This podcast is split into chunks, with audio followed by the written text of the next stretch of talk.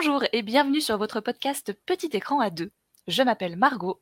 Et je m'appelle Anaïs. Avant même que ce podcast ne commence, je tenais à m'excuser pour la qualité sonore de mon micro. En effet, le podcast a été enregistré alors que je ne maîtrisais pas trop les réglages de mon micro. Maintenant, c'est le cas, mais le mal était fait, si vous voulez bien. Donc navré pour ça, chez Anaïs, vous allez voir, le son est impeccable. Par contre, de mon côté, vous allez l'entendre, on a un peu l'impression que ça résonne et que limite je suis dans une autre pièce. Mais croyez-moi, ça sera réparé pour les prochains épisodes. Je vous souhaite tout de même une bonne écoute pour ce premier épisode de Petit écran à deux. On a eu l'idée de faire ce podcast il y a quelques mois et on s'est dit, comme les livres, la raison pour laquelle on s'est connus, on n'arrivait pas à se rejoindre sur nos, goûts. On s'est dit pourquoi pas faire quelque chose, rien à voir, et on relie peut-être notre amour aux séries télé. Vous verrez, il y a des séries coup de cœur, on est totalement d'accord, et il y a des trucs où il y aura des gros désaccords. Mais c'est ça qui va être hyper cool. On va vous parler évidemment de notre amour pour certaines séries télé, ce qu'elles nous ont apporté durant les années où on les a regardées aussi, parce qu'il y en a, bah, ça date, mine de rien.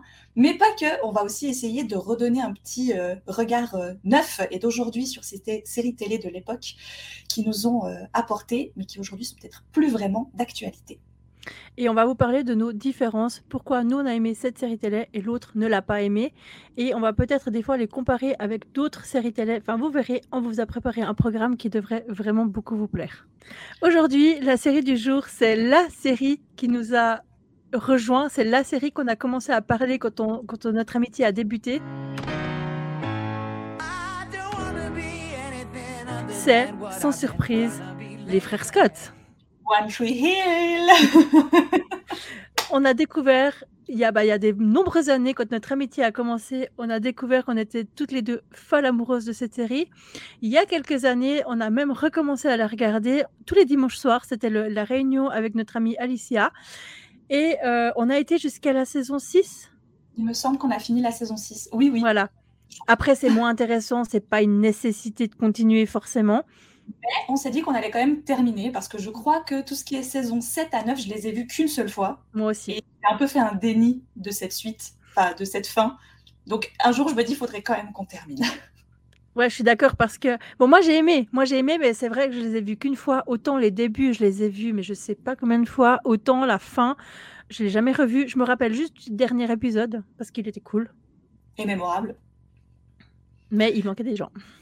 Évidemment. Avant de se lancer, bien sûr, là-dedans, si vous ne connaissez pas la série des frères Scott, quelques petites informations techniques, peut-être, pour commencer, qu'en penses-tu? Vas-y, vas-y.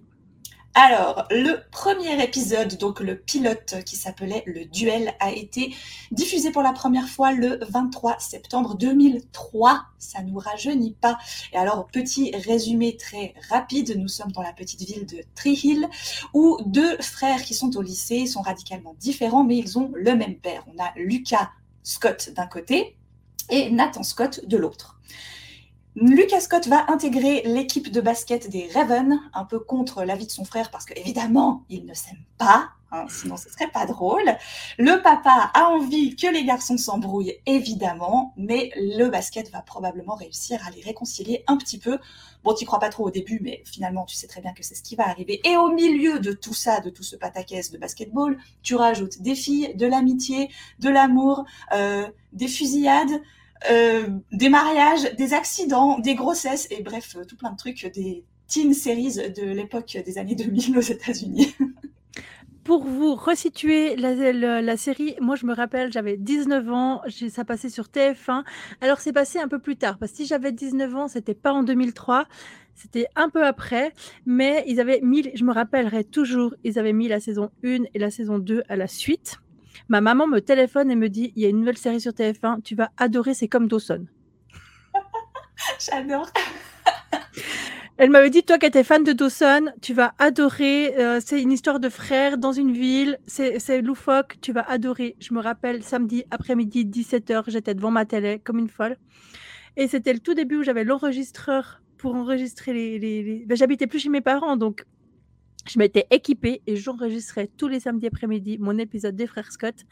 Et à partir de la saison 3, je les ai regardés en anglais, sous-titrés sur Dailymotion en trois parties. Comme quoi, on revient de loin pour regarder nos séries, c'était pas la même que Netflix, quoi. Alors, ça n'a rien à voir. Les jeunes, là, vous ne devez pas comprendre de quoi je vous parle. Mais à l'époque, pour regarder des séries en même temps que les États-Unis, c'était une galère sans nom. Et en plus, ça n'a pas duré très longtemps l'histoire de Dailymotion parce que heureusement après il y a eu le téléchargement illégal et on a pu avoir l'épisode en entier sous-titré mais c'était quand même galère. Du coup, moi, j'ai jamais plus regardé les frères Scott en français jusqu'à que toi et moi, on, recommence à regarder ensemble. J'avais plus vu en français parce que je regardais en même temps que les États-Unis. La France mettait beaucoup trop de temps à, à les traduire, en fait, enfin, à les doubler. Alors pour mon histoire à moi, comment j'ai découvert les frères Scott? Eh bien, euh, pas tout de suite à la télévision. Je me souviens encore, je faisais le trajet depuis chez mes parents pour aller prendre mon bus tous les jours pour aller à l'école. Et euh, je discutais avec une voisine qui était plus grande que moi et qui me disait Ah, mais tu connais cette nouvelle série euh, qui vient des États-Unis et tout, c'est l'histoire de deux frères, donc elle me raconte tout ça. Et moi, j'avoue que j'avais vu un épisode comme ça qui passait à la télé, mais nawak. Je me rappelle encore de l'épisode que c'était parce que j'avais rien compris. C'était quand le coach Whitey ferme la salle et ils doivent aller dans l'ancienne salle de basket et ils doivent d'abord toute la rénover. Et j'étais tombée sur cet épisode-là et j'étais ça a l'air pourri, tu sais. et elle avait les coffrets DVD des bah, deux premières saisons peut-être. Donc elle me les avait prêtés. J'ai tout bouffé en une semaine, je pense. Je ne faisais plus mes devoirs, ça ne voulait plus rien dire. Je vivais One Tree Hill à tout bout de champ.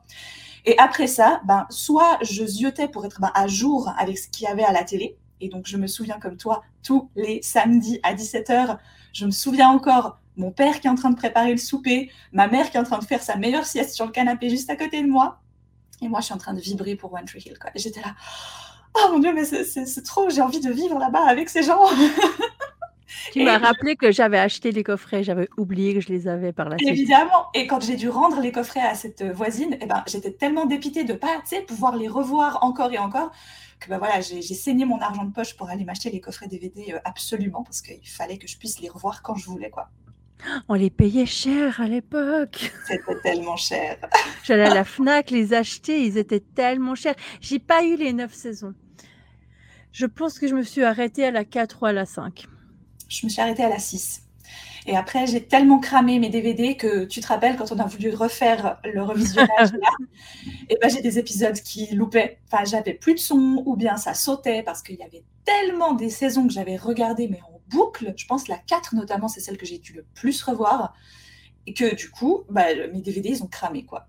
Donc là, j'ai racheté le coffret, le gros coffret où il y a toutes les saisons dedans. Comme ça, je suis sûre. Alors, je vous remets dans le contexte. Anaïs, 19 ans, euh, fan euh, incontestable des frères Scott, amoureuse du couple Lucas et Brooke. Plusieurs années plus tard, on recommence à regarder la série Mario et moi, et là, je me rends compte qu'en fait, le couple, c'est Nathan et elle et Lucas et Brooke, ils sont ultra toxiques. Mais ça, c'était Anaïs, la trentaine.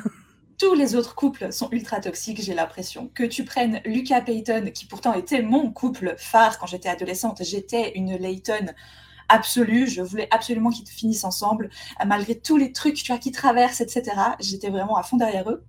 Et aujourd'hui, quand on revoit la série, clairement, tu te dis non, mais Nathan et elle quoi. C'est une évidence c'est Nathan et Yelé. Et peut-être aussi, ça fait peut-être aussi écho à bah, déjà notre âge, nos, nos, nos vécus aussi, parce que nous, on est maintenant en couple depuis super longtemps.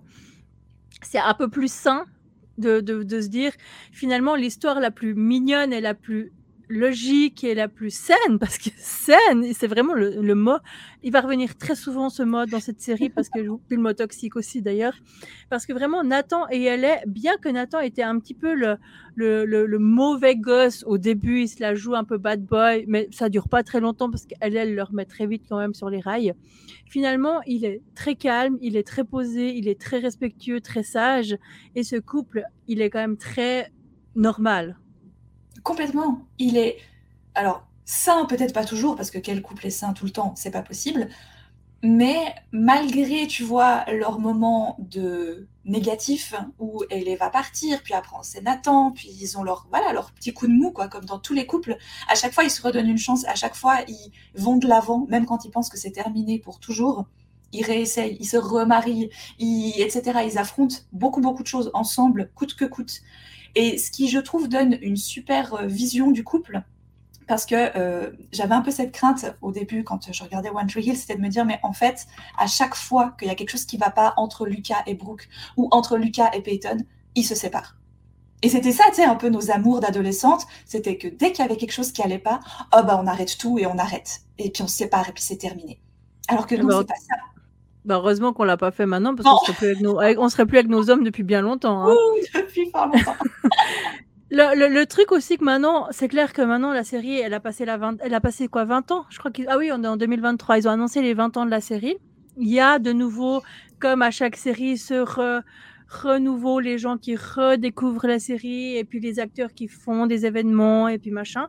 Mais le truc qui sort le plus de cette série, on va en parler un petit moment mais on va pas mettre le doigt trop là-dessus, c'est quand même une série qui est très toxique.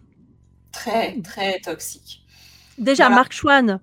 Mark Schwann, au niveau de la réalisation, c'est bah, en fait l'élément le plus toxique qui ressort de cette série, c'est que Mark Schwann, le réalisateur et, et, producteur, était euh, un, harceleur. Il harcelait les, les- les filles sur le plateau, il les voulait à moitié à poil dans la série, il a eu des comportements avec elles qui étaient extrêmement déplacés. J'ai encore lu quelque chose de- récemment sur un massage de pied à une actrice, enfin un truc Burke. Et euh, du coup, là, c'est l'élément le plus toxique, c'est dans l'environnement dans lequel cette série s'est tournée. Le comparatif aussi, encore une fois, entre hommes et femmes, acteurs ou actrices. Les actrices doivent être euh, beaucoup plus, elles font plus âgées que des adolescentes de 17 ans. Alors bien sûr que c'est toujours des acteurs ou des actrices plus âgés qui les jouent. C'est hyper rare, à part euh, l'acteur euh, qui joue Nathan, James Lafferty, qui était le plus proche à avoir l'âge de son personnage. J'ai Au sept moment- jours d'écart avec lui, hein, si jamais on est de la même année et du même mois. hein. Donc il était très jeune, c'était encore celui qui collait le mieux à son personnage. Les autres ont tous passé la vingtaine, ils ont entre 22 et 23 ans, mais à aucun moment Mark Schwann a dit aux filles de se comporter et d'agir euh, physiquement comme une gamine de 17 ans. Elle le disait encore pour ceux et celles qui le savent, euh, les trois actrices principales tiennent également un podcast où elles font un rewatch des épisodes une fois par semaine. Donc moi j'écoute attentivement ce podcast toutes les semaines, qui n'est qu'en anglais évidemment. Mais elle disait encore à quel moment, quand tu nous vois habillés dans la série, tu peux te dire qu'on a 17 ans? On n'a pas 17-18 ans, on, est déjà des working girls. Tu as l'impression qu'on a une entreprise déjà à notre charge et qu'on va tous les matins au bureau. On a des blazers, on a des petites mini-jupes, des machins qui n'ont aucun sens pour une adolescente de 17 ans. Les garçons, eux, ils sont tout le temps fr- froqués pareil. Ils ont tout le temps les mêmes fringues, ils ont leurs gros suites, leurs gros machins de, de basket et autres. J'ai l'impression qu'on les fait pas chier, quoi. Moi, ce que j'ai noté dans, mes notes, le personnage qui a été le, moins bien géré au niveau de la toxicité, au niveau du, du déplacé, c'est Rachel. Euh, Rachel, qui est donc un personnage au début très secondaire, qui vient plus tard, mais qui au final est très important et qui va prendre pas mal de place pendant en tout cas deux saisons. Ouais. Et qui en effet est l'ami toxique par euh, excellence, que ce soit dans son comportement, dans ses amitiés, ses amours, avec tous les personnages, il se passe quelque chose.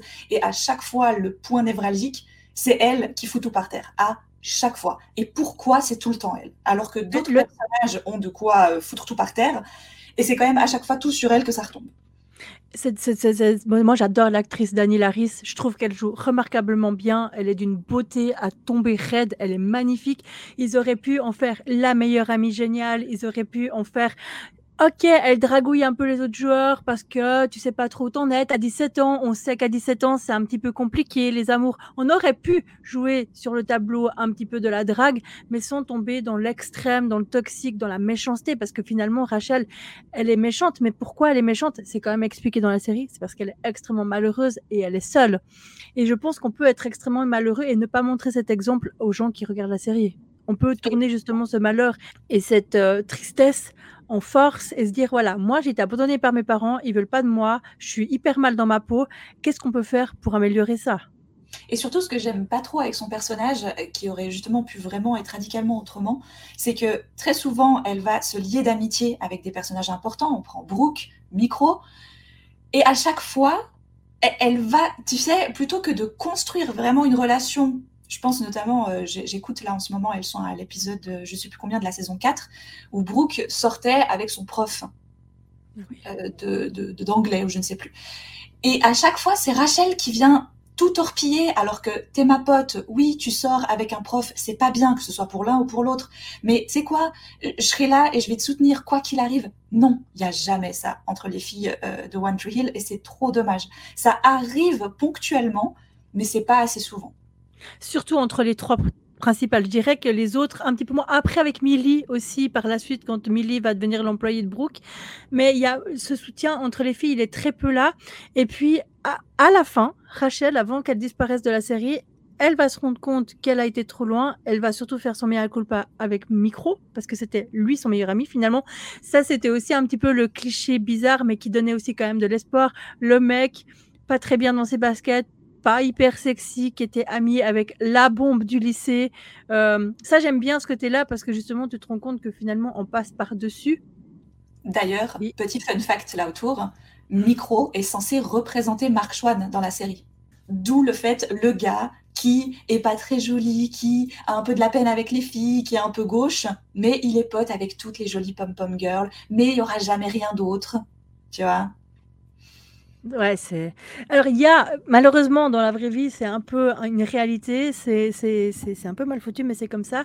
Et il y a effectivement, de temps en temps, euh, ceux qui se sentent pas forcément bien dans leur peau, mais qui se rendent pas compte à quel point ils sont extraordinaires. Ils ont des amis autour d'eux extraordinaires, mais parce que justement, les gens autour d'eux se rendent compte qu'ils sont extraordinaires et qu'eux ne le voient pas, en fait. C'est ça. C'est le cas de micro. Exactement. Bon, on va, on va, on va, on va, je crois, clore le côté négativité de la série parce que c'est dommage euh, qu'on reste bloqué là-dessus. Oui, bien sûr qu'il y a beaucoup, beaucoup, beaucoup de choses à dire. On va, disons qu'on va en revenir, mais plus par petits bouts. Alors, le, truc que j'ai remarqué, c'est le truc le plus bizarre de la série. Je pense que c'est le truc le plus bizarre, c'est que Peyton, elle vit seule. Elle est, elle se marie genre à 17 ans et elle part en tournée à 17 et demi. Brooke, elle est laissée sans ses parents et en contrepartie, Lucas, il est surprotégé par sa mère, mais à l'extrême. Et genre, il doit avoir un, parent qui est présent quand elle, elle part à son cours de cuisine et tout. Enfin, Lucas, c'est vraiment le gars qui est dans une bulle, surprotégé par sa mère. Et les filles, elles sont complètement laissées à l'abandon par leurs parents, il faut le dire quand même.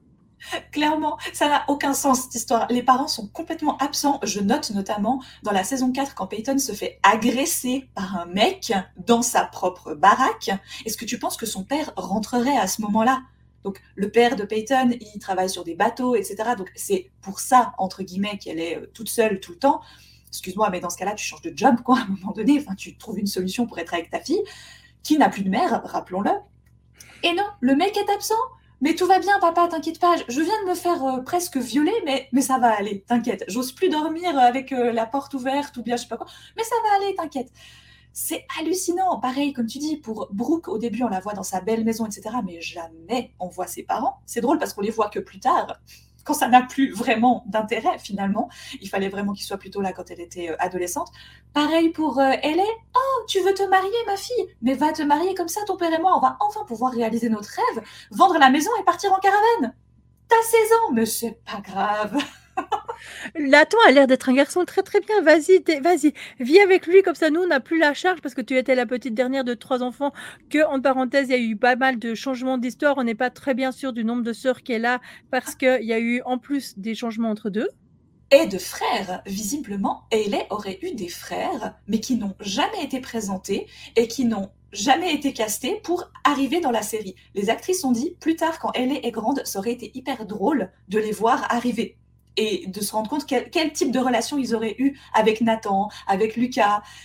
Mais on les a jamais vus. Voilà, je sais pas si je pense qu'ils ont eu cinq enfants et en fait on en a toujours vu que une et deux par-ci par-là. Ça, les parents dans, dans, cette série, c'est. Euh, ah oui, parce qu'on parle des parents de, Nathan, entre la mère qui est totalement toxico, le père qui est plus que toxique. Lui, c'est il, il, a des problèmes mentaux quand même assez importants si tu regardes au niveau. Euh, enfin, aussi voir la globalité de l'histoire. J'adore l'acteur.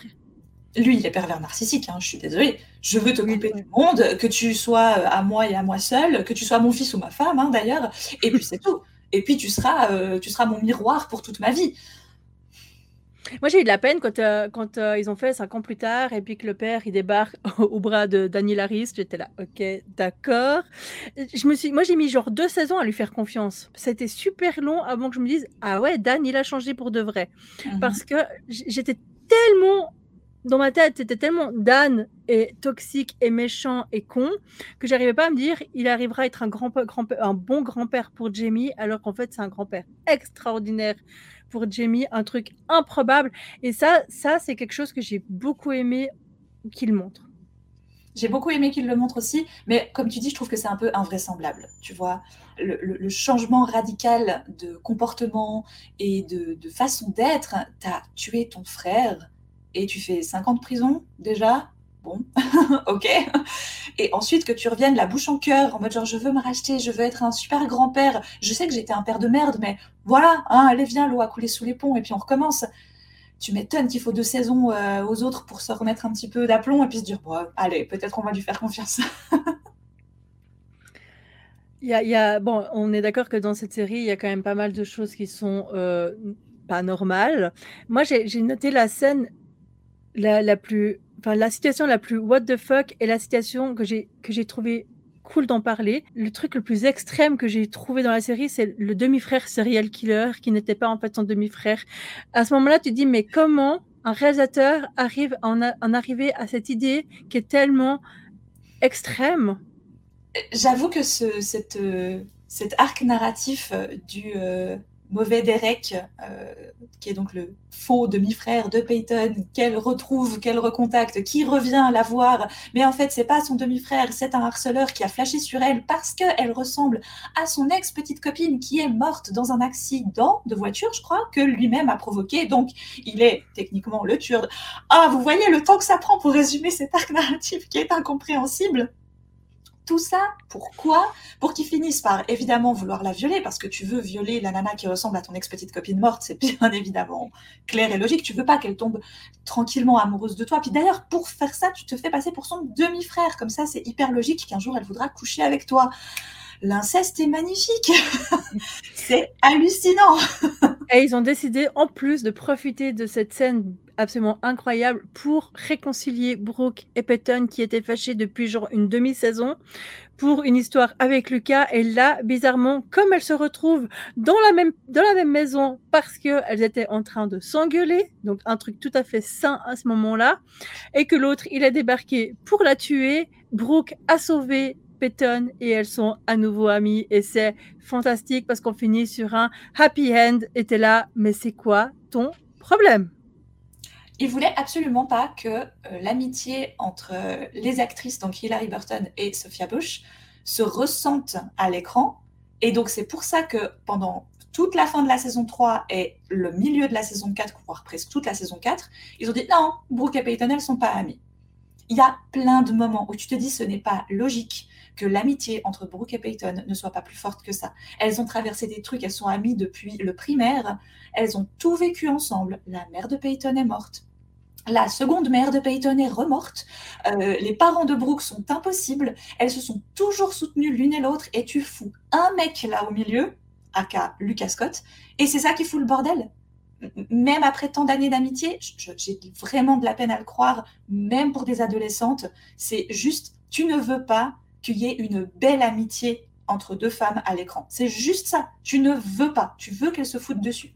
Et pour un mec, accessoirement et pour mettre elle est au milieu qui doit faire le porte-parole d'un côté et de l'autre et finalement Nathan et Lucas et tous les autres parce que finalement ça impacte une fois de plus tout le monde. Je veux bien qu'à l'adolescence, c'est pas simple. Je veux bien, mais là on n'est même plus dans l'adolescence. À ce moment-là, on est plutôt dans le début de l'âge adulte. À un moment donné, c'est comme quand on disait pour nos relations avant, au moindre truc tu te séparais, mais dans les amitiés, au début de la vingtaine, plus tu te sépares plus pour des broutilles et pas pour un garçon. Enfin, moi, j'ai toujours eu beaucoup de peine à comprendre les nanas qui se chamaillaient pour un mec. C'est pas comme si tu allais finir ta vie avec. Alors oui, dans ce cas-là, Lucas va finir avec Peyton, mais c'est tellement d'années plus tard que franchement, je trouve que le trop de drama et là, ça... le drama. ça tue le drama, vraiment. Ils ont voulu en mettre trop à chaque fois, à quasiment chaque épisode, chaque milieu de saison. Et tu sens aussi que la série, elle est rythmée par euh, le format de série de l'époque. Mais encore maintenant, toutes les séries qui passent sur les grosses chaînes américaines et qui ne passent pas sur le streaming, plutôt, tu vois que en janvier ou février, quand la saison reprend, c'est une nouvelle saison. C'est, tu recommences de zéro, l'intrigue se termine, mais il il la termine assez rapidement. C'est en fait le truc que tu crois, le gros mystère de malade, de fou, il va se passer. en fait, le, premier, le premier épisode commence de la nouvelle année et il passe par-dessus, genre tac, tac, tac. Et on recommence et il y a une nouvelle intrigue qui reprend. Et ça, c'est vrai que c'est quelque chose que quand on regarde les séries qui passent sur les grosses chaînes américaines, c'est très très flagrant. Et tu sais quand il y a le Noël, tu sais quand il y a le Thanksgiving, et tu sais quand il y a le Super Bowl, exactement. Euh. Par contre, moi j'ai quand même noté un événement tragique qui s'était passé et que j'avais trouvé plutôt intéressant parce que c'est dans l'air du temps encore maintenant. C'était la fusillade. Alors, je vais mettre un petit bémol à cette fusillade. Je pense que la fusillade, c'était intéressant de le montrer parce que c'était la première série qu'il faisait, qu'il y avait eu Columbine peu de temps avant et que je pense que d'alerter les gens sur le sujet, c'était très important. Ils ont utilisé Jamie. Pour moi, c'était un bon personnage qu'ils ont bien utilisé parce qu'ils ont pu expliquer son mal-être, le pourquoi. Enfin, il y a vraiment eu tout le cheminement. Après, le bémol, c'est il n'était pas nécessaire à Dan de tuer son frère au milieu du couloir. Mais bon. Évidemment, voilà. Mais c'était le bon moment pour le faire. Il s'est dit, c'est maintenant ou jamais. Voilà, j'aurai euh, l'alibi le plus parfait pour la mort de mon frère.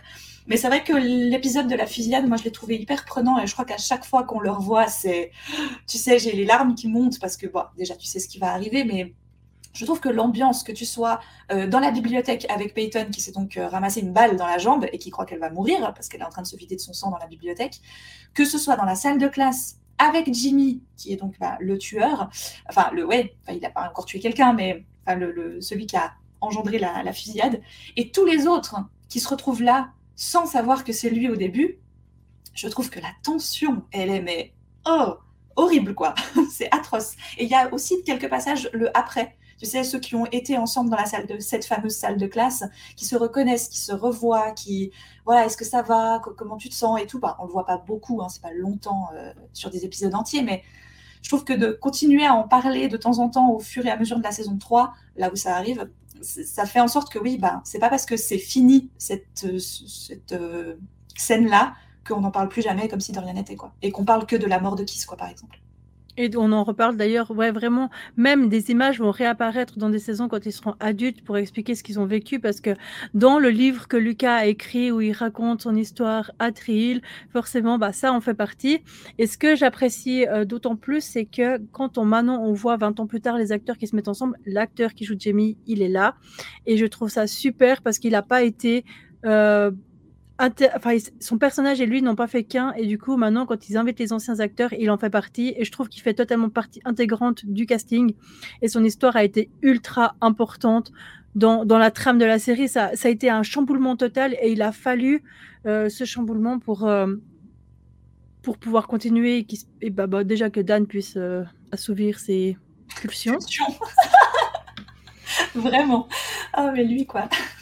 Alors maintenant, bah, j'ai une bah, la, la, question. Euh, enfin, la question, c'est qui est ton personnage préféré et à contrario, qui est le personnage que tu aimes le moins dans la série? Bonne question. Bon, mon personnage favori et dans lequel je me suis toujours reconnue, beaucoup reconnue quand j'étais adolescente, plus aujourd'hui malheureusement, mais quand j'étais adolescente, j'étais euh, Peyton. Voilà, je vivais pour ce personnage parce que j'aimais son côté torturé, complètement émo, euh, qui euh, la vie c'est de la merde. Et puis quand je me souviens toujours de cet épisode d'Halloween quand elles vont, donc Brooke est en petit diable et elle dit à Peyton, ah mais t'as qu'à faire l'ange. Et Peyton, évidemment, qu'est-ce qu'elle fait? Elle se déguise en ange de la mort. Donc, elle est toute en noir, elle a des ailes noires et tout. Puis, t'as vraiment Brooke qui est un peu genre, c'est pas vraiment ça que je pensais, mais qu'est-ce que je pouvais attendre de plus de toi, quoi Tu sais, vraiment ce, genre de passage-là. Et en même temps, j'aime beaucoup sa reconstruction. Alors oui, encore une fois, ça se fait parce qu'elle est amoureuse de Lucas et qu'en fait, au final, Lucas, il est quand même amoureux d'elle. Donc ça, c'est un peu le genre de truc qui me dérange, mais plus tard aussi, quand elles sont plus grandes dans la saison 5 euh, et 6, j'aime bien l'amitié entre Brooke et Peyton, même si je trouve qu'elle n'est pas assez développée alors qu'elles sont adultes. Franchement, je trouve que c'est dommage que leur amitié périclite quoi, à ce point-là, euh, pour plein de raisons, mais on en reviendra plus tard sur les saisons d'après. Et à contrario, je dirais que le, ah, le personnage que j'aime le moins, ah, je sais pas, j'aime bien détester Dan, en fait, tu vois. Je pense que celui que j'aime vraiment le moins, mais c'est un personnage qui est pas là très longtemps, c'est Félix de la saison 2. mais tellement, mais tellement. Il est imbuvable, ce mec. Vraiment, il a rien qui va. mais mais, mais, mais ce mec, alors moi j'allais dire quelqu'un d'autre, mais Félix fait partie de mon top 3. Ah, franchement. Alors bon, moi, évidemment, sans surprise, le personnage auquel je m'identifie depuis mon adolescence et que j'aime plus que tout, c'est Brooke. C'est évidemment sans surprise. Tu vois, ce qui est cool, c'est que du coup, ça fait qu'on est faite pour s'entendre. Je suis une pétale, tu es une brouque, et voilà. Alors moi, j'ai toujours été une brouque accro garçon, amoureuse, amoureuse de l'amour, euh, amoureuse de l'amour. Je crois que c'est ça que Brooke et moi, on a le plus en commun. C'est amoureuse de l'amour. Je n'ai pas ces talents de styliste et je n'ai jamais... J'ai toujours adoré la mode, mais sans aller plus loin.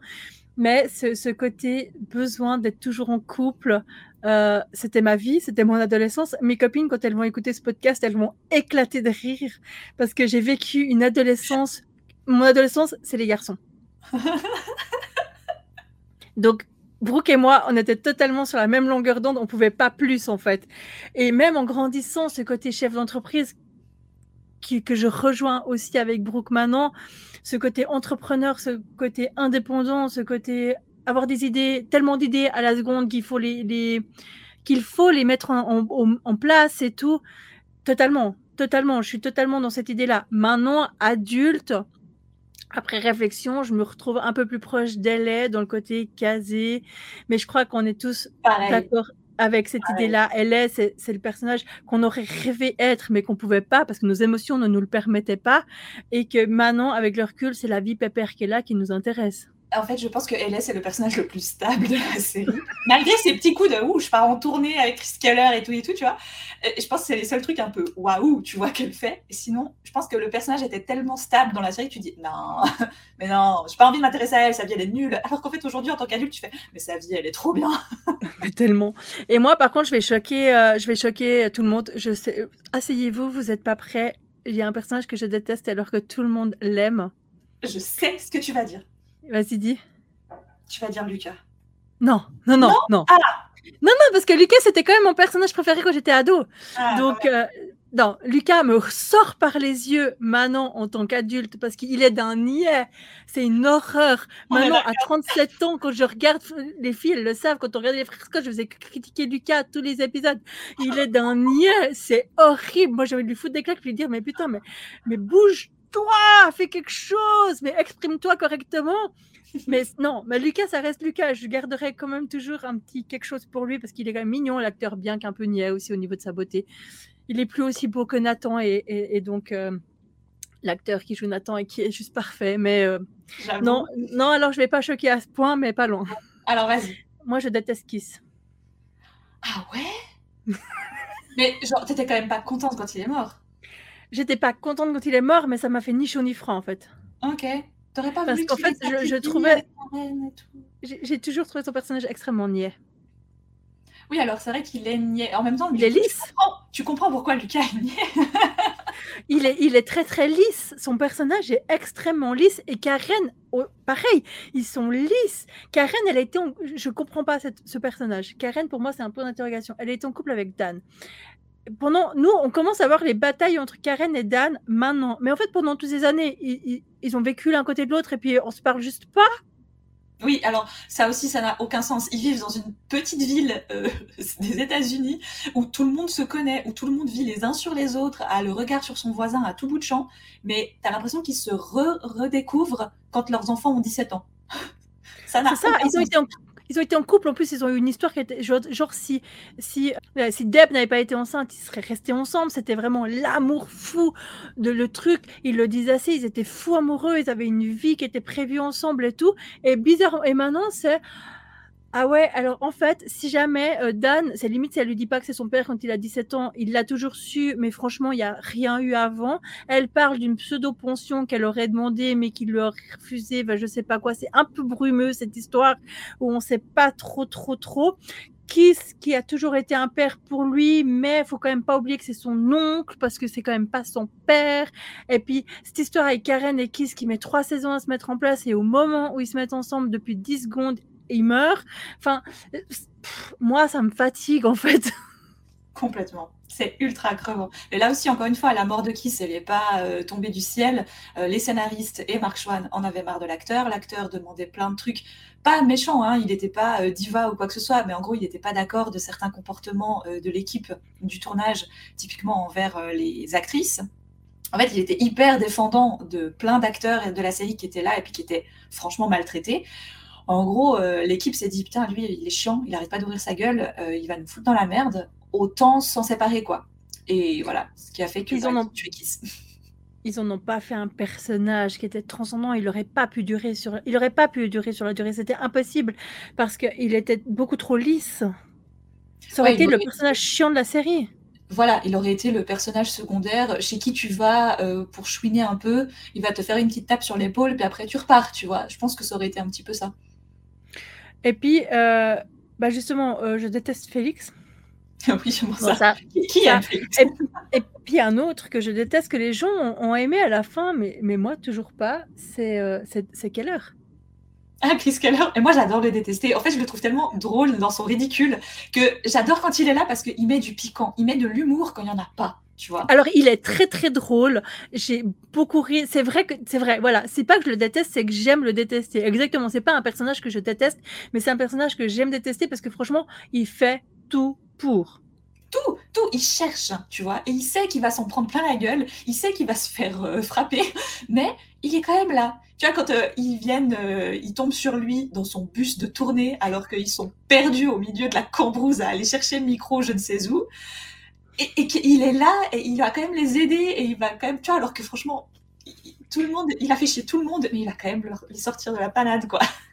C'est le gars, c'est le gars qui, tu sais, c'est un peu le gars qui est désespéré, mais qui veut tellement intégrer ce groupe. Oui, oui, Mais en fait, il est, exactement. il est- en fait, il est tellement désespéré d'intégrer ce groupe qu'il leur lècherait les pieds s'il fallait Exactement. pour qu'ils puissent intégrer ce groupe. Et finalement, au fil des saisons, on peut quand même dire il a intégré ce groupe d'une certaine manière parce qu'au final, il est là. Et puis franchement, il sauve la mise à plein de trucs, notamment le bisou en Batman entre Ah. euh, avec euh, Hayley. C'est voilà, c'est c'est débile, mais je pense que ça a permis au couple Nathan et Hayley de peut-être se rabibocher un petit peu plus vite.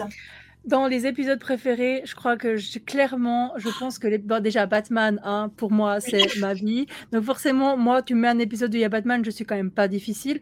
Et en plus, je, je pense que cet épisode, c'est un des épisodes les plus choux, les plus géniaux, justement parce que justement Chris Keller, il fait son Chris Keller. Elle est, elle est, elle, est- elle voit rien. J'ai la naïveté d'elle franchement, ça, je peux quand même le dire. Et elle est vraiment. Mais cet épisode, je pense que c'est clairement un de mes préférés parce que il, est bienveillant et c'est un des rares. C'est un des rares tu sais, il y a beaucoup de choses qui se passent bien, où les gens rigolent, ils dansent, ils s'amusent. Ce que j'adore aussi dans cet épisode, c'est euh, le moment euh, trop drôle de la cabine d'essayage, parce que tu sais, normalement, c'est le cliché qu'on a déjà vu dans d'autres saisons, et dans d'autres séries, et dans d'autres films, où c'est la fille ou les filles, où tu les vois essayer plein de tenues différentes, euh, toutes plus sexy les unes que les autres, évidemment. Je dis ça et je rigole à peine. Et là, ce que j'adore, c'est que c'est Lucas qui s'y colle. Et on le voit en Elvis, on le voit en, en Pirate des Caraïbes. À un moment donné, il est en Jack Sparrow, puis il le fait super bien, tu sais. Et tout ça parce qu'il doit trouver le costume, parce qu'il est avec Brooke à ce moment-là. Et euh, il sait pas exactement, ou en tout cas, il essaye de reconquérir Brooke pour un truc. Encore une fois, pour la je ne sais combien fois dans la série. Et euh, c'est Hayley, je crois, qui essaye de le mettre sur une piste de ce que elle pourrait, euh, ce que Brooke attend de, comme costume de Lucas. Et il finit en Tommy Lee, soit quelque chose que Brooke déteste. Et évidemment, qui arrive dans la série à ce moment-là, c'est l'entrée en scène de Rachel, qui est déguisée en Pamela Anderson. Mais moi, j'ai adoré Lucas en Tommy Lee. Il, Il était, est parfait. il était tellement parfait dans, dans ce costume de Tommy Lee. C'est c'est un des moments où il se lâche et c'est trop rare dans la série, donc il faut quand même l'indiquer. C'est pour ça que cet épisode est vraiment clairement un de mes préférés parce que je trouve que justement il y avait cette perfection de euh, Lucas qui se lâchait un peu, euh, Hayley et, Luc et Nathan qui se remettaient ensemble. J'aimais trop ce côté. euh, enfin, il se passe ce qu'on veut qu'il se passe. Dans la vie d'adolescent de cet âge-là, techniquement, tu vas à des soirées, tu te marres, tu danses, tu rigoles. Il y a des petits trucs qui se passent, évidemment, entre les amours, les amitiés, etc. Mais ça reste bon enfant, finalement. C'est un épisode hyper bon enfant. T'as un épisode que tu veux que tu veux aussi mettre en avant, toi? J'adore l'épisode, justement, où ils vont rechercher Micro à Honey Grove et qui se retrouvent à faire un bal de promo parce qu'on rappelle que c'était donc la loose, leur bal de promo. Euh, Nathan avait organisé un super truc pour Hayley, mais finalement, elle n'a pas pu venir ou bien elle est arrivée en retard. Bref, ça s'est vraiment pas passé comme prévu. En plus, elle est méga enceinte, donc elle s'amuse pas. Elle a encore sa jambe qui est pas terrible, c'est un peu chiant. Euh, Peyton et Brooke, bon, voilà, sont en train de se faire euh, limite torturer et presque tuer par un fou psychopathe dans la cave de Peyton. Yes, on adore. Juste avant ça, elle venait de se redisputer, donc la robe de Brooke, elle est dévastée avec de la peinture fluorescente que Peyton lui avait mis dessus. Enfin bref. Lucas, euh, complètement débile, euh, arrive chez Peyton en mode genre Viens au bal de promo avec moi. Oh, mais non, finalement, tu ne réponds pas. Peyton, mais ta meuf, en fait, elle est juste en train de souffrir le martyr dans sa cave. Fais quelque chose, insiste un peu, pousse la porte, rentre. Enfin, je sais pas, tout le monde rentre comme dans un moulin dans cette baraque de chez Peyton, mais là, pour arriver au bal de promo, non, il la laisse, il lui laisse son espace, tu vois. Personne laisse de l'espace à personne dans cette série, mais là, oui, évidemment. Donc, bien sûr, c'est la dernière soirée de Rachel. Elle s'en va et Micro, sur un coup de tête, part avec euh, elle. Sauf qu'au bout d'un moment, il se retrouve paumé dans une prison à Honeygrove. Et toute la fine équipe décide de se rendre euh, à Honeygrove pour récupérer leur copain Micro. Et là, ils vont aller au bal de promo bah, d'un autre lycée, sans tenue euh, de prévu à la base. Et ils vont aller chercher leur tenue dans un truc de fripe. Et ils ont tous des tenues juste improbables et trop belles et qui vont pas du tout avec l'ambiance de la série, mais qui est juste. Ah, j'adore cet épisode. Je les trouve trop canon tous et c'est trop bien. Bah, c'est une fois de plus un de ces épisodes où tout le monde est heureux, tout le monde est amoureux et, ils sont tellement rares ces épisodes que on les chérit en fait. Il y a un sujet que tu voulais absolument aborder. Oui, en effet. Il s'agit du 5 ans plus tard. Euh, nous notons notamment que la série aurait pu s'arrêter à la fin de la saison 4. Notons que la fin de la saison 4 est parfaite à tous les points. Tout le monde va bien ensemble, tout le monde est rabiboché, il n'y a plus de gens qui se font la gueule, les amoureux sont ensemble, tout va bien. Et puis. Les bons amoureux sont ensemble, surtout parce que Lucas et Peyton sont ensemble et il n'est pas avec Brooke. D'ailleurs, j'aimerais juste, avant les cinq ans plus tard, revenir sur un élément que j'ai. Enfin, on doit, on est obligé d'en parler en tant que fan. Euh, Brooke et Lucas, dans la vraie vie, étaient mariés que le mariage a duré que six mois, qu'ils se sont divorcés et que Max Schwann a décidé de les mettre ensemble dans la série une fois qu'ils étaient divorcés et qu'ils ne s'adressaient plus la parole. Il y a quand même la vie, la vraie vie qui a pris le dessus sur la série et Mark Schwann a décidé d'être irrespectueux et de ne pas le prendre en compte. Complètement, mais comme à peu près tout ce qu'il faisait avec euh, les acteurs et les actrices, c'est-à-dire ne pas prendre en compte ni leurs envies, ni leurs idées, euh, que ce soit pour leur tenue, leur coupe de cheveux ou qu'importe. Il voulait de toute façon aller dans l'autre truc. D'ailleurs, par rapport à ça, euh, dernier truc, après, je promis, on passe à autre chose. Euh, la première scène où euh, Peyton se fait donc attaquer par son faux demi-frère Derek, elle est en tenue de pom-pom girl. Et tu sais pourquoi elle est en tenue de pom-pom girl? Parce que Mark Schwann trouvait que c'était beaucoup plus sexy qu'une femme se fasse attaquer en tenue de pom-pom girl. Parce que techniquement, dans cette scène, Peyton n'a aucune raison valable d'être en tenue de pom-pom girl. Elle y est parce qu'elle devait porter sa tenue pour un truc de charité, je sais pas quoi, entre le basket et le maire. Euh, enfin bref, c'est un peu brumeux, justement, la raison pour laquelle elle est dans cette tenue à ce moment-là, pile. Mais il voulait absolument qu'elle se fasse casser la gueule par un mec en tenue de pom-pom girl. Si ça, c'est pas toxique au possible et sexiste et rabaissant, je ne sais pas ce que c'est. Non, clairement. Et justement, le truc, c'est que le, fait que, que, que, Brooke et Lucas, dans la vraie vie, donc euh, les acteurs aient été mariés, ça aura une incidence sur toute la série plus tard, euh, parce que Mark va justement en avoir juste rien à cirer toute la série. Il n'y a pas que au moment où il les met en couple, mais il les met souvent comme si, comme, par absurde, justement, les cinq ans plus tard, ils vont devenir meilleurs amis. Et ça, ça va aussi être un problème, parce que justement, les acteurs ne voulaient juste plus du tout s'adresser la parole. Donc, cinq ans plus tard. Cinq ans plus tard euh, qu'est-ce qui se passe, ça, computer Ah oui, Nathan est en chaise roulante, évidemment, parce qu'il a fait le con dans un bar et qu'il s'est planté un bout de verre dans le bas du dos et que du coup, il peut presque plus bouger, alors qu'il était enfin en NBA, évidemment. Lucas a enfin son super livre qui a été publié. Évidemment que c'est un succès de librairie, sinon c'est pas drôle. Brooke a son entreprise de mode, et évidemment que c'est un succès, sinon ce n'est pas drôle. Euh, est prof, mais parce que tu vois, elle est en soutien total, et puis elle, elle a pu vivre son rêve de musique avant, donc c'est bon, maintenant elle est là en soutien complet à son handicapé de mari. Pardon, c'est pas bien ce que je viens de dire. Et enfin, on a Peyton qui est en train de louper sa vie à faire des cafés et des photocopieuses pour des, euh, des gens qu'elle apprécie même pas. Mais elle se dit peut-être que grâce à ça, elle pourra euh, réussir à percer dans les labels de musique.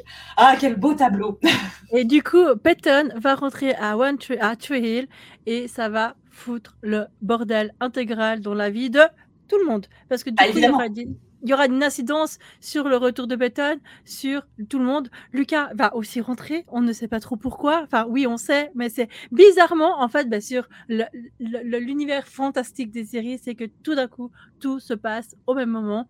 Et donc, tout le monde se retrouve à Trill au même moment et ils ont tous des problèmes. Bah oui, bah bien sûr. Évidemment qu'ils ont des problèmes. Donc Lucas a demandé sa nouvelle petite amie Lindsay en mariage. Oh Ah oui, Lindsay, j'avais oublié. Elle est horrible, J'adore Lindsay. non, j'adore. Ah, je déteste Lindsay. Je En déteste fait, Lindsay. Je déteste Lindsay rien. parce que non mais bien sûr qu'elle y peut rien, mais euh, j'aime pas ces, euh, je sais pas, elle a des petits, un comportement, tu sais que je sens un peu tout le temps. euh, Je pense que je suis, je suis... Lindsay, l'actrice, la connaissais déjà. J'ai toujours adoré cette actrice. euh, et je la suis toujours maintenant. Et je regarde toujours les séries dans lesquelles elle est maintenant. Donc, le fait que j'adore l'actrice me casse complètement le truc. À un moment donné, elle a un super mauvais comportement ultra toxique avec Peyton.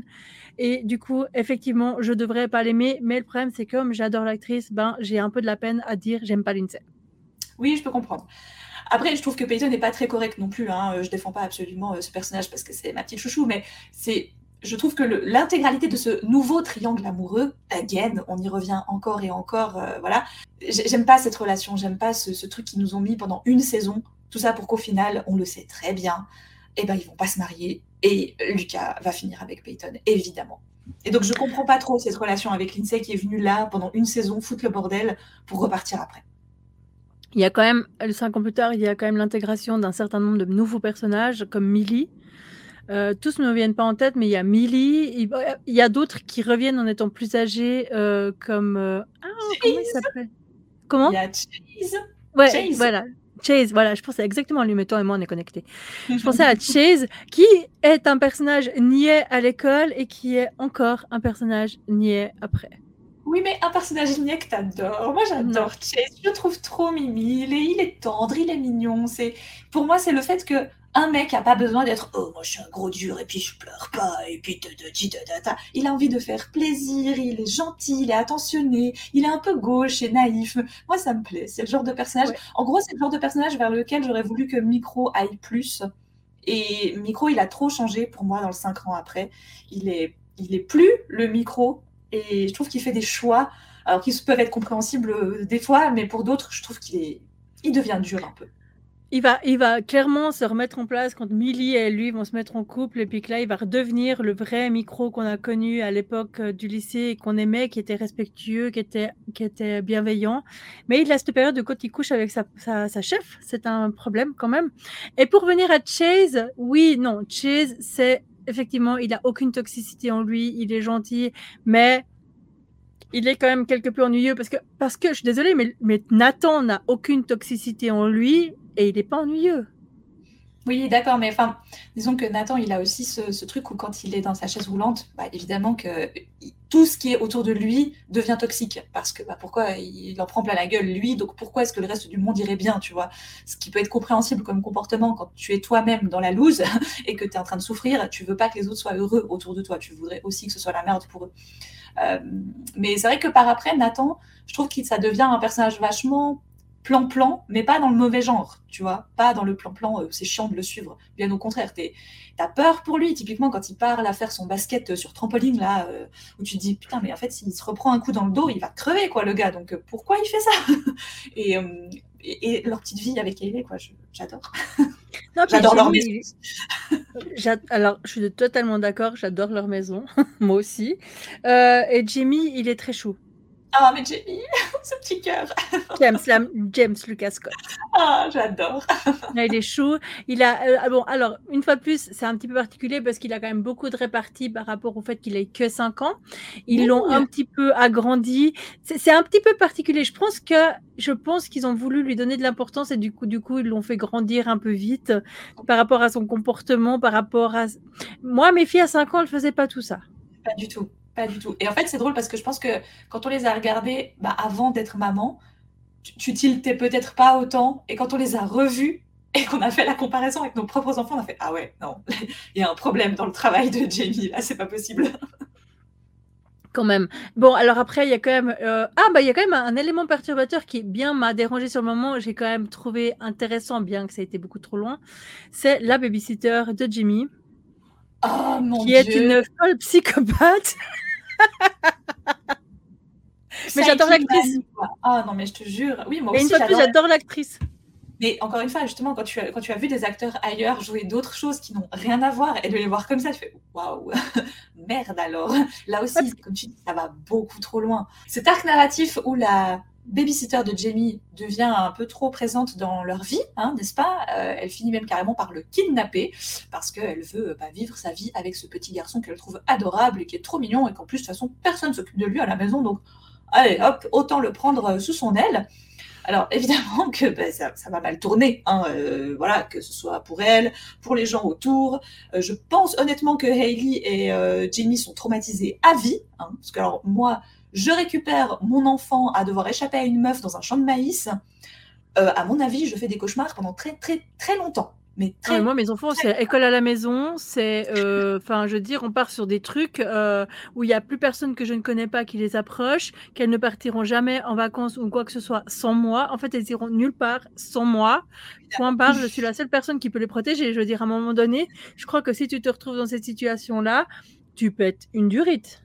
D'ailleurs, il y a un passage après euh, où Jamie, il a une sorte de ses laisses pour enfants. Et Skills, il le promène comme ça? Je trouve ça horrible. Parlons du personnage de Skills pendant qu'on y est. Parce Oh, c'est vrai qu'on n'en il a a quand pas même parlé. On n'a pas parlé de Skills alors qu'il a énormément d'importance dans la série. Moi, c'est un de mes personnages préférés. Je le trouve ultra drôle. Je le trouve complètement détaché. Lui, j'ai envie de dire, c'est presque l'adolescent de 17 ans qui reste un adolescent de 17 ans. Tout à fait. Il est hyper bienveillant, il fait du bien à la série, euh, il est chilos comme il faut, il, il est limite pas assez présent des fois dans certains axes, parce que typiquement il y a des choses graves qui se passent, ou, ou d'autres personnages ont vraiment besoin de soutien, ce genre de choses, et c'est tout à coup les garçons du fleuve, tu les vois plus, les copains de Lucas, et alors qu'ils auraient été hyper importants de les mettre à ce moment-là, justement en termes de soutien, euh, de compassion et autres, et alors qu'ils sont vraiment parfaits, quoi. Alors, Skills, on peut rien lui reprocher. À un moment donné, il va quitter la série parce que l'acteur en lui-même va se retrouver en prison pour une bêtise d'assurance, quelque chose, fraude à l'assurance ou quelque chose comme ça. Un truc pas grave, grave, mais il va faire quelques mois de prison et du coup, il- je suis contente parce que Mark l'a quand même repris après. Et du coup, je trouve que d'avoir Skills jusqu'à la fin de la série, c'était vachement important parce que c'était quand même les copains de Lucas. On a tendance à oublier justement, bah, comme tu disais, la partie Lucas pour euh, la partie Nathan qui prend quand même finalement beaucoup trop de place dans la série par rapport à ce qu'il y aurait pu avoir. Exactement. D'ailleurs, dans les épisodes, je reviens vite encore sur cet épisode-là, premier après, on reste dans les cinq ans après. euh, J'adore cet épisode où euh, les vies sont switchées. Tu sais, où Lucas est le Nathan Scott de Tree et où Nathan est le Lucas Scott de Tree. Et voilà, tu sens là que les univers, justement, malheureusement, dans, le, dans la série, l'univers de Nathan a pris toute la place. C'est-à-dire que bah, tout à coup, tac, du jour au lendemain, Lucas, il est meilleur amis avec bah, les pom-pom girls, il sort avec l'une d'entre elles, avec même deux, enfin, voilà. Et t'as plein d'épisodes où tu vois vraiment plus ce qui se passe au bord du fleuve, alors qu'il jouait au basket là-bas tous les jours avec ses potes, quoi. Et tout à coup, ça n'existe plus. Je trouve ça hyper dommage. En fait, le, le- le- le- le basket autour du, au, au bord du fleuve, c'est vraiment à des moments clés, genre ah, on sait pas où est Lucas, ah bah il est là-bas. Oui, Ah, voilà, alors qu'il n'y est jamais sinon.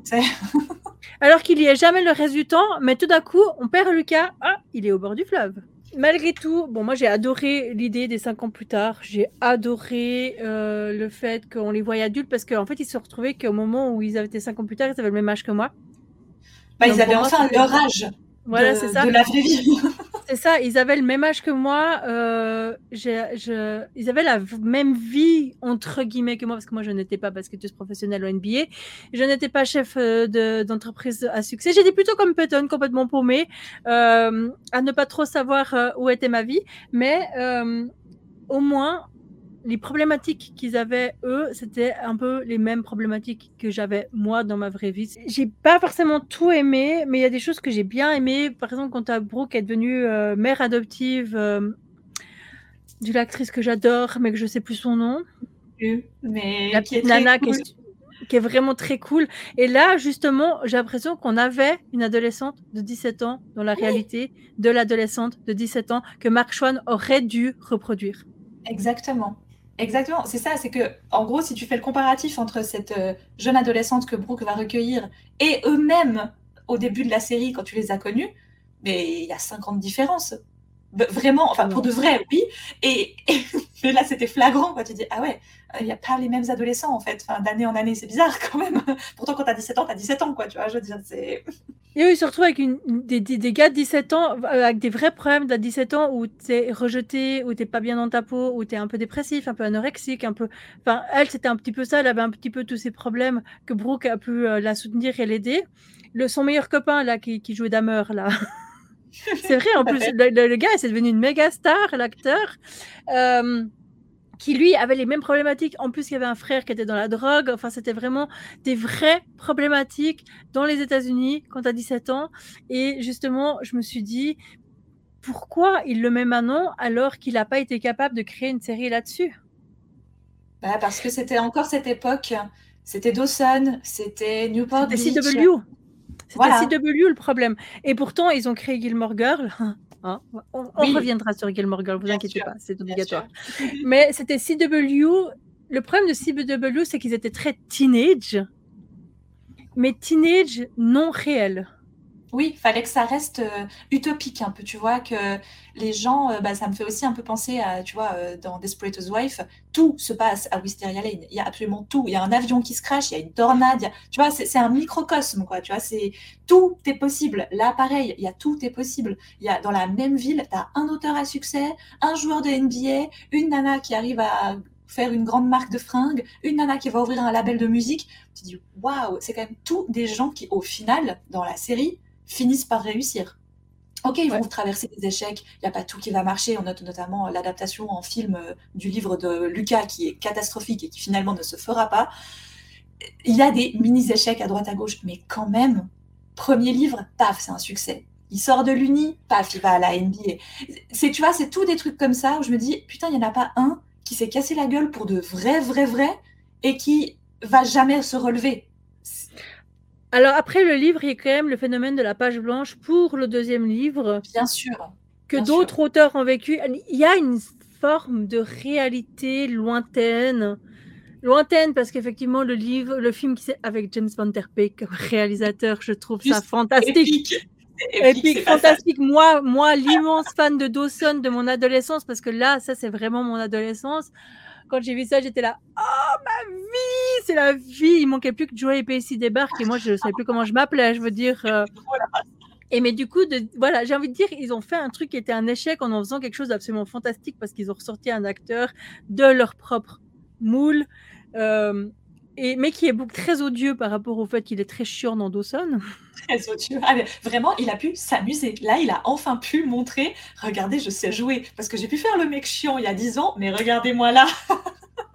La marque de Brooke, c'est pareil. Tu vois, à un moment donné, il y a des trucs qui marchent plus. Elle se fait racheter des trucs par sa mère, enfin, des trucs de contrat, etc mais c'est pas grave, je vais faire des habits pour bébé et des habits pour femme enceinte et puis ça va marcher. Et oui, ça marche. Et d'ailleurs, d'où la grande patronne d'une méga entreprise de mode vient ouvrir un fucking petit magasin dans une petite ville de Caroline du Nord. Ça n'existe pas.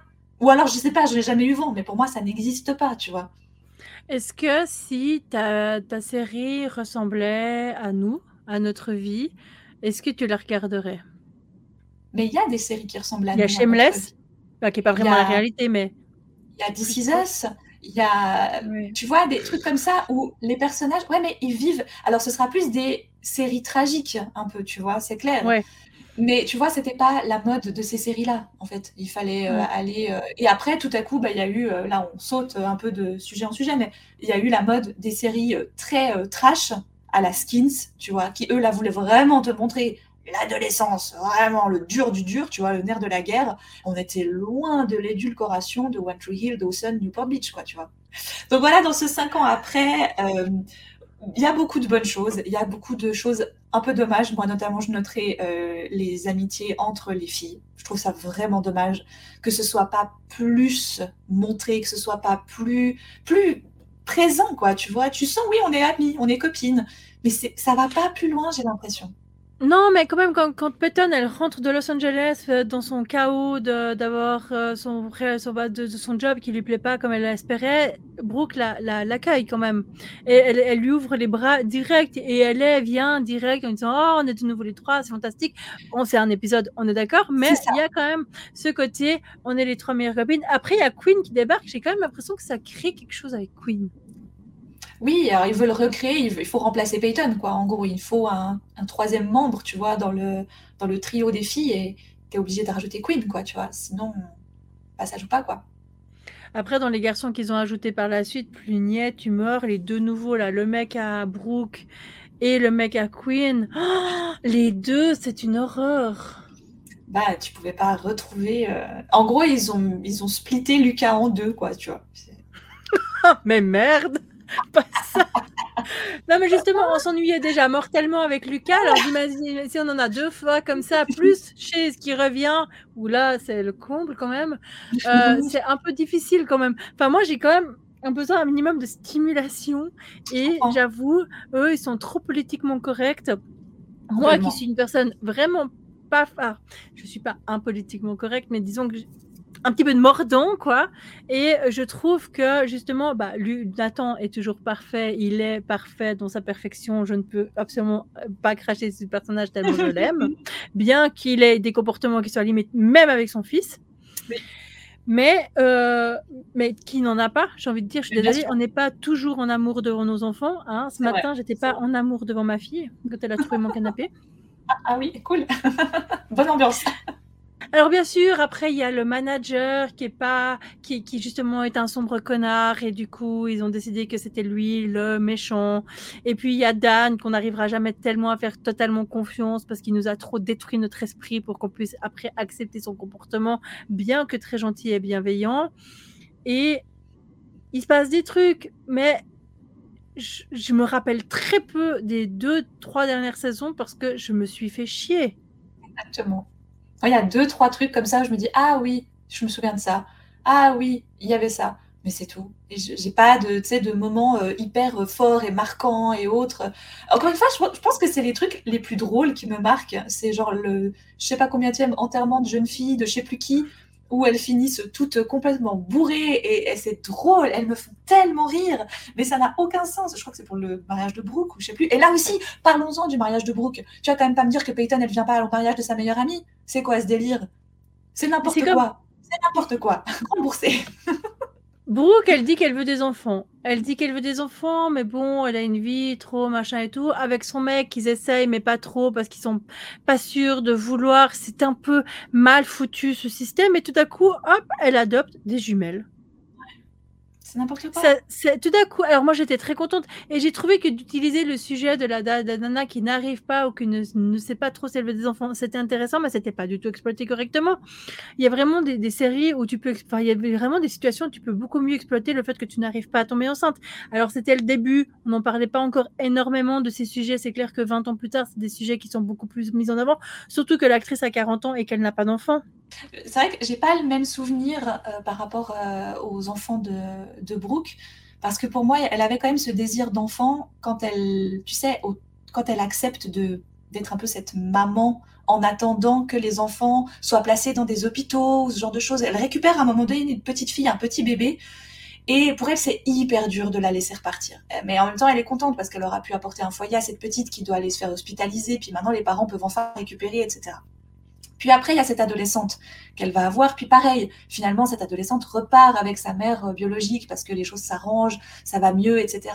Et à chaque fois, elle a ce crève-cœur. Donc pour moi, tu sens quand même qu'elle a envie de devenir maman, mais qu'il y a un truc qui marche pas, que ce soit bah, biologiquement parlant, ou dans sa tête, elle n'est pas prête. je trouve que c'est assez mal expliqué, mais elle a ce désir. Et après, bon, bah, voilà, ils ont leurs enfants euh, par après en, adoption. Ouais, ils n'ont pas cherché à aller jusqu'au bout, peut-être parce que c'était trop tôt, ça c'est possible. Peut-être, tu sais, il y a aussi un système aux États-Unis, c'est qu'ils commencent à parler d'un sujet et puis ils évaluent ce que pensent les gens. Oui. Puis si ça marche, on continue. Si ça marche pas, ça prend pas. Tant pis, on avorte le truc, quoi. C'est ça. Puis des fois, c'est avorté de manière très spéciale, limite. On, a, on, pourrait même vous faire une émission rien que sur le sujet, tellement euh, c'est flagrant dans tellement de séries. est-ce qu'il est y a eu un problème, c'est que les gens n'ont pas aimé, puis que du coup, ça, ça a été laissé tomber, je sais pas. C'est possible, ouais. Elles en parleront. Toi, tu écoutes les podcasts des trois, des trois actrices. Peut-être qu'à un moment donné, euh, tu, tu auras l'information à un moment donné, de toute façon, elles vont y, elles vont y arriver. Alors, je pense que là, on a gentiment, euh, sacrément fait le tour autour des frères Scott. Bien sûr qu'il y aurait encore des choses à dire. On peut, parler épisode par épisode et faire une heure de podcast par épisode, tellement il y a de choses à dire. J'en suis parfaitement consciente. Mais là, je pense qu'on a abordé tous les sujets euh, possibles et, et imaginables sur la base en tout cas, dans les grandes lignes, je pense qu'on a été dans beaucoup de directions. On a parlé de beaucoup de choses. On a parlé des premières saisons, puis des dernières. On a, ouais, comme tu dis, je crois bien fait le tour, voire même plusieurs fois. On vous prépare un petit truc maintenant, dorénavant, à la fin de chaque épisode, on va, euh, histoire de changer un peu de sujet, mais pas complètement, comme on sait qu'on va pas faire 10 000 podcasts par, mois et qu'on pourra pas aborder toutes les séries, et puis il faut prendre en compte le fait que Marco et moi n'a pas que les mêmes goûts, on va à, la fin vous ajouter deux petites rubriques. La première, c'est ma série du moment, et donc la série du moment de Margot, comme ça on en parle en quelques mots. Et ensuite, on va accepter d'aborder le sujet des séries abandonnées. Et à chaque fois, on assumera d'avoir abandonné une série et on se justifiera un petit peu, histoire de se sentir bien. Alors, euh, donc ma série du moment, j'ai hésité entre deux, mais je vais garder l'autre pour une prochaine. Là, je vais vous parler de la série que je suis en train de regarder avec Vincent, qui est The Last of Us, qui est l'adaptation du jeu vidéo du même nom et qui ici, vous avez aimé tout ce qui est zombies, etc. Alors c'est drôle parce que par exemple, je n'ai jamais regardé Walking Dead, je n'ai jamais voulu regarder Walking Dead, mais là, je regarde The Last of Us, qui est clairement une histoire de zombies. Mais attention, des zombies champignons. Donc on est en 2003, il y a une grande épidémie qui commence. Oh là là, ça nous rappelle des souvenirs. Euh, sauf que tous les gens qui se font contaminer par ce champignon, euh, eh bien, ont leur euh, enveloppe corporelle qui meurt, l'intérieur meurt. Non, c'est ça, l'intérieur meurt, mais l'enveloppe corporelle reste et c'est le champignon qui prend la place bah, de l'être humain à l'intérieur et qui continue à faire vivre cet être humain. Donc 20 ans plus tard, euh, la Terre est complètement décimée, il y a des, cloisons autour de certaines villes pour que bah, les contaminés ne rentrent pas et ne, contaminent pas la population encore vivante.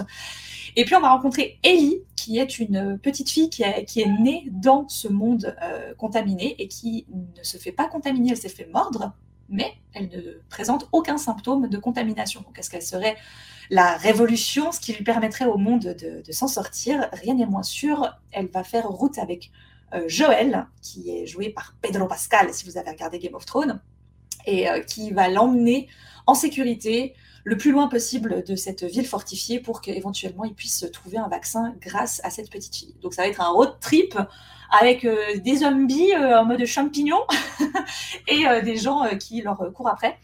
Et aussi beaucoup de musique des années 80 et un comportement d'Ellie qui a un, humour à, tomber par terre que j'adore et c'est juste incroyable. Voilà. Donc tu aimes la série? Oui, étonnamment, j'aime la série. J'aime la série, même si des fois j'ai un peu peur et que je sursaute, mais ça passe bien. Voilà, j'ai peut-être grandi et les zombies me font peut-être un peu moins peur qu'à l'époque. Alors pour ma part, je vais vous parler d'une série que je regarde en ce moment, qui n'est pas une série, euh, qui est un documentaire, parce que je suis euh, sur ce documentaire en ce moment à fond, mais j'avoue, je fais pas la maline. Je suis en train de regarder I Am a Killer sur Netflix, et c'est des histoires vraies de d'hommes qui sont en prison et qui expliquent qu'ils ont tué quelqu'un. Ils expliquent pourquoi ils l'ont tué, comment ils l'ont tué, et ils se justifient ou pas. Il y en a qui sont fiers de ce qu'ils ont fait. Il y en a qui sont tristes de ce qu'ils ont fait. La plupart sont tristes. Hein, je vous rassure, c'est pas non plus tous des malades. Et euh, enfin, on se comprend. Et du coup, euh, du coup, c'est extrêmement choquant et j'en suis à un point où j'ai peur de rester chez moi toute seule. Et, franchement, je, suis dans ma période true crime. Donc, avec Margot, on regarde des, chaînes YouTube de true crime, on s'est donné des tips et tout. Et du coup, je me suis dit, bon, bah, vas-y, on va regarder Netflix, parce que Netflix, au niveau True Crime, ils sont quand même très, très, très, très bien. Hein. Si vous aimez ça, il y y a, tout, tout, y est. Et si jamais vous pouvez toujours compenser avec Amazon Prime, là, vous avez la totalité. C'est vraiment des malades. Et du coup, euh, je suis dans ma, dans ma série I Am a Killer et je regarde pas plus de deux épisodes par jour parce que c'est vraiment très dur. Parce qu'en plus, tu as l'avis de la tueur, mais tu as la vie de la famille de la personne morte et, oh, et, de la famille du tueur. Ah. Tu as tout. La situation et aussi des, policiers, des gens, enfin ceux qui, ont, qui sont en plus intervenus là-dedans. C'est très dur à regarder. Euh, il y a quatre saisons. Je vais prendre mon temps. Mais, euh, mais voilà, ça c'est la série euh, actuellement dans laquelle je suis. Je vais la terminer, puis comme ça après, à un moment donné, je vais passer à autre chose. Ah là là, ah, franchement, des recommandations euh, très euh, feel good, quoi. Hein. tout à fait, tout à fait. Allez, tiens. Mais c'est très bien fait. En fait, c'est hyper intéressant parce que ce que j'aime, c'est que justement, tu vois l'intégralité. Tu vois le tueur qui explique tout ce qui s'est passé. C'est des gens qui, qui, ont été à un moment donné ou qui sont toujours dans le couleur de la mort. C'est vraiment dans l'extrême. Soit ils ont été dans le couleur de la mort, soit ils y sont toujours. Des fois, il y a des raisons pourquoi ils y sont plus. Ils expliquent tout. Et c'est hyper intéressant d'avoir l'avis des familles des deux côtés, en fait. Des fois, fois, pour le des fois, tu te dis, mais lui, il devrait pas être en prison, en fait. Enfin, c'est vraiment. Tu arrives, alors pas dans tous les cas, mais tu arrives à défendre le tueur dans certains cas. Et ça, c'est le plus choquant, je dirais. J'imagine. Non, vraiment, on parle des frères Scott pendant une heure et demie et après, on enchaîne sur les trucs, hyper gore, tu sais. Bon, vas-y, fais-moi plaisir. Parle-moi de ta série abandonnée. Je suis tout impatient parce que tu m'as pas dit laquelle c'est. Alors franchement, je l'ai un peu tiré au sort là euh, au dernier recours, mais ça va pas te parler du tout parce que c'est pas du tout ton univers. Mais j'ai abandonné euh, l'héritage du sang, donc la série annexe de The Witcher, qui pourtant, vous allez me dire, ne fait que quatre épisodes. Donc tu pourrais te dire, vas-y, c'est quatre épisodes, fais-le, tu sais. Autant j'ai adoré The Witcher, j'ai vraiment euh, trop kiffé tout, même si là maintenant je suis dégueulasserie que Henri Cavill y parte alors ça, ne va pas du tout, mais bon, bref. À son raison, parce qu'il n'est même pas Superman. C'est un autre sujet, c'est un autre débat, n'est-ce pas? Mais j'avoue que bien que ça m'intéressait, l'héritage du sang, je voulais connaître un peu, tu vois, cette origine des Witcher, etc. Pour quelqu'un qui n'a ni lu les livres, ni joué aux jeux vidéo, bah, je suis complètement néophyte dans l'univers. Dans et j'ai pas réussi, quoi. C'est lent, c'est mou, c'est brouillon, les acteurs sont pas bons, enfin ah, c'était compliqué. Voilà, je vais pas m'attarder plus, mais euh, ça aurait été un gros flop, un épisode. Et puis c'est rare que je m'arrête au bout d'un seul épisode, mais là, on avait commencé ça ensemble avec Vincent et à aucun moment, on se disait le soir, et eh, on se fait un épisode de Blood Origin? Ah Non, jamais. Et au bout d'un moment, je lui ai dit, mais t'as vu que c'était toujours dans notre série en cours et en fait, on n'a jamais continué. Il a dit, ouais, bon, laisse tomber. Visiblement, ça ne nous parle pas. Je vais te rassurer, mon mari a regardé les quatre épisodes. Quand je vous parle de Yann, c'est mon mari. Hein. Et donc? Et en fait, il a trouvé que c'était nul à chier. Ah bon, bah ça va. Il a dit, j'ai rien compris. Les, il y a trop de personnages, c'est trop mélangé, on sait jamais à quelle époque c'est. C'est hyper space. Ouais. Non bah ok, ça me rassure un peu d'un côté. Bon bah moi, par contre, ma série abandonnée, ça va vous faire grincer des dents, mais je vais vous, mais je vais vous expliquer. J'ai donc abandonné Euphoria à la moitié de la première saison c'est donc de celle-là que tu vas parler Je me demandais, tu vois. Je me demandais. Il y a deux raisons pour lesquelles je l'ai abandonné. La première, c'est que j'ai 37 ans et je pense que euh, j'ai deux enfants. Ça, ça, compte dans, dans, cette décision. J'ai deux enfants dans une préado. Euh, ça me fait flipper ça me fait flipper euh, la jeunesse actuelle. Moi, mes filles, hors de question qu'elles vivent ça. Bien sûr que je le saurais pas, hein, si elles le font, mais euh, je vais faire en sorte qu'elles le fassent pas. Ça me fait flipper qu'on puisse en arriver là. Ouais, je comprends. Après, voilà, typiquement, c'est ce genre de série que moi j'ai continué, où je suis à jour et que j'ai beaucoup aimé, parce que j'ai adoré Skins à l'époque, quand bah, j'étais ado et que c'était des vrais ados qui jouaient des ados. Et pour moi, Euphoria, ça a repris un petit peu cette tendance-là, mais beaucoup plus actuelle aujourd'hui, avec des adolescents d'aujourd'hui toujours joué par des gens qui n'ont pas le bon âge, mais bon, ça au pire, c'est pas très grave, ça reste des très bons acteurs. J'ai adoré cette série. Mais pour un côté, justement, que je ne saurais expliquer, comme j'adore les reportages de True Crime, alors que, purée, ça me fait flipper ma race, tu vois. Et là, Euphoria, c'est pareil. Et la deuxième raison pourquoi je l'ai abandonné est purement. Euh, ah, je sais. Ah, je sais ce que tu vas dire. Ah, je sais. Je suis, je suis donc, faut, faut, faut, prendre en compte le fait que je suis une énorme, énorme, énorme fan de Kissing Booth. Kissing Booth, c'est ma vie. Je la regarde toutes les années, les trois épisodes, je les regarde toutes les années. Je suis méga, méga, méga fan de Jacob Elordi. J'adore ce mec. Pourquoi, pourquoi, pourquoi il joue dans Euphoria, ce personnage-là? Pourquoi? Ça n'a rien à voir avec le mec adorable qu'il est. Je ne comprends pas. Pour moi, c'est juste pas possible. Je, me suis dit, je me suis dit, continue pour lui. Mais non. Et j'adore Zendaya. Et je pourrais continuer pour Zendaya que j'adore tout autant. Mais pour moi, c'est un problème. Ces deux personnages qui sont si adorables, comment ils peuvent en arriver là euh, dans leur vie à jouer cette série qui pourtant ils raflent tous les prix les deux. Mais non, non, non, non, Mais c'est un challenge pour un acteur de jouer quelqu'un d'imbuvable comme lui. Tout à fait. C'est un challenge. Il le dit. Mais non, Pour non, c'est. Mais Zendaya aussi, c'est clair. Puis même euh, euh, l'actrice qui joue sa, sa copine. Que j'adore, et je trouve très très bien qu'il y ait un personnage transsexuel, transgenre euh, dans, dans, cette série. Bah, L'idée de la série à la base, elle est fantastique. Il y a un personnage transgenre qui est une vraie personne transgenre, qui est absolument magnifique, que, qui joue super bien, que j'adore et que j'adore voir sur les podiums.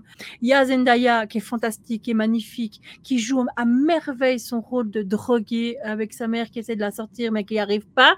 Il y a Jacob Elordi qui est beau comme un dieu, qui est à moitié à poil tout le long, donc en plus on peut pas se plaindre. Et pourtant, et pourtant, je trouve que cette série va beaucoup trop loin dans la drogue, mais aussi dans les comportements sexuels les uns avec les autres. Moi, cette série, elle me bousille de l'intérieur, en fait, en la regardant. C'est trop, ça va beaucoup trop loin. Et puis, est-ce que j'ai vraiment envie de voir la réalité de la jeunesse actuelle? Non. Eh bien voilà, nous avons fait le point avec vous aujourd'hui sur la série Les Frères Scott. Nous avons parlé de nos séries du moment, des séries que nous avions abandonnées, et surtout, on espère que cet épisode vous a plu. Et euh, on n'a pas encore décidé quel sera le prochain épisode, donc euh, ce sera une surprise. Voilà, ou un petit teasing sur les réseaux, on verra comment on vous annoncera la chose, mais ça pourrait être sympa de vous faire participer et de voir si vous arrivez à deviner quelle sera la prochaine série dont on va parler. C'était Petit Écran à deux, votre podcast sur les séries télé. Ne zappez pas et rendez-vous au prochain épisode. Ciao tout le Bye monde bye